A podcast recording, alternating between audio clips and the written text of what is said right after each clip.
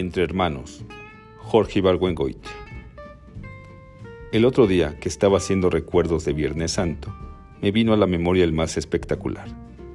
Fue un campamento de scouts en El Salto, San Luis Potosí. El Salto, para el que no lo conozca, es una caída de un río que evidentemente lleva agua muy cargada de sulfato de cobre, porque en tiempo de secas es azul y ha dejado con el tiempo un sedimento que tomó la forma de conchas de manera que bañarse en el salto es como hacerlo en una fuente gigantesca diseñada por Gaudí. La vegetación es tropical, el clima caliente, pero benigno, la temperatura del agua fresca, pero no demasiado. En resumidas cuentas, el lugar es paradisiaco. Para rematar todo esto, la noche del jueves nos tocó eclipse total de luna.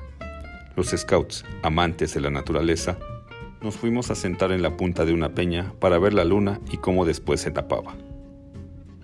En aquella peña me tocó sentarme junto al scout apodado La Campechana, a quien yo acababa de hacer una traición que ya no me acuerdo en qué consistió, pero que yo llevaba en la conciencia.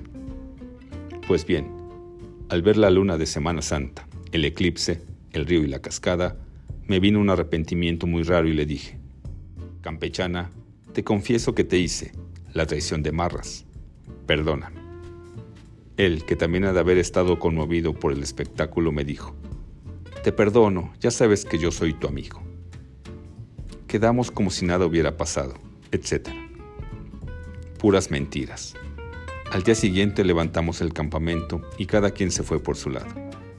Otros dos amigos y yo pedimos aventón en un camión de redilas y cuando íbamos llegando a Ciudad del Maíz, vimos a la campechana, parado en la orilla de la carretera con el clásico pulgar levantado. Yo, que iba junto al chofer, le dije, no le dé aventón a ese, que es un sangrón.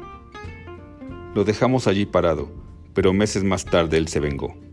Hizo algo que dio al traste con mi carrera política de Boy Scout. Si no, para estas fechas, yo ya sería jefe Scout mundial. Estos incidentes ocurrieron en lo que según yo debería llamarse la edad del escultismo cínico. Cuando entré en los Scouts, en 1940, las cosas eran muy diferentes. Teníamos un jefe de grupo que nos preguntaba a quemarropa, ¿cuál es el sexto mandamiento del código Scout? Y el interrogado tenía que contestar sin titubear. El Scout es cortés y caballeroso, o bien, el Scout es hermano de todo Scout sin distinción de raza, credo, nacionalidad o clase social. Estábamos divididos en dos.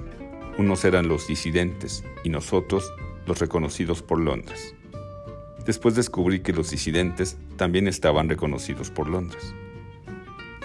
En 1941 se enterraron las hachas de guerra.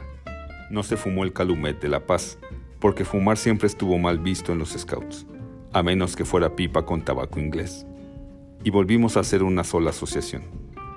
Para celebrar la reunión se hizo en un campamento nacional de Bonsechevé, en el que llovió desde el momento en que estábamos bajando las cacerolas del camión, hasta que volvimos a subirlas cinco días después.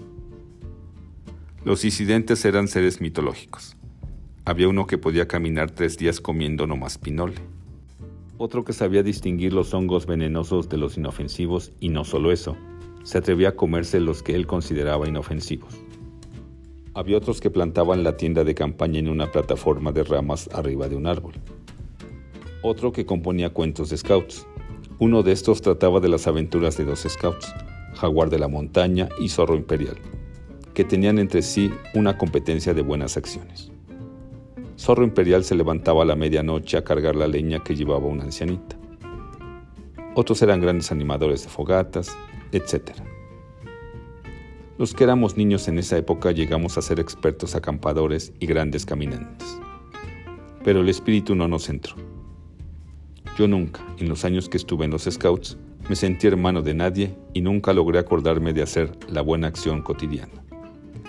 En el Jamboree de Soissons, en 1947, el campamento mexicano parecía la lagunilla. Cada scout se sentaba con las piernas cruzadas frente a un montoncito de baratijas. Uno, ídolos falsos. Otro, fajillas de chamula. Otro, zarapes de saltillo, etc y a estafar niños europeos que creían que estaban entre hermanos.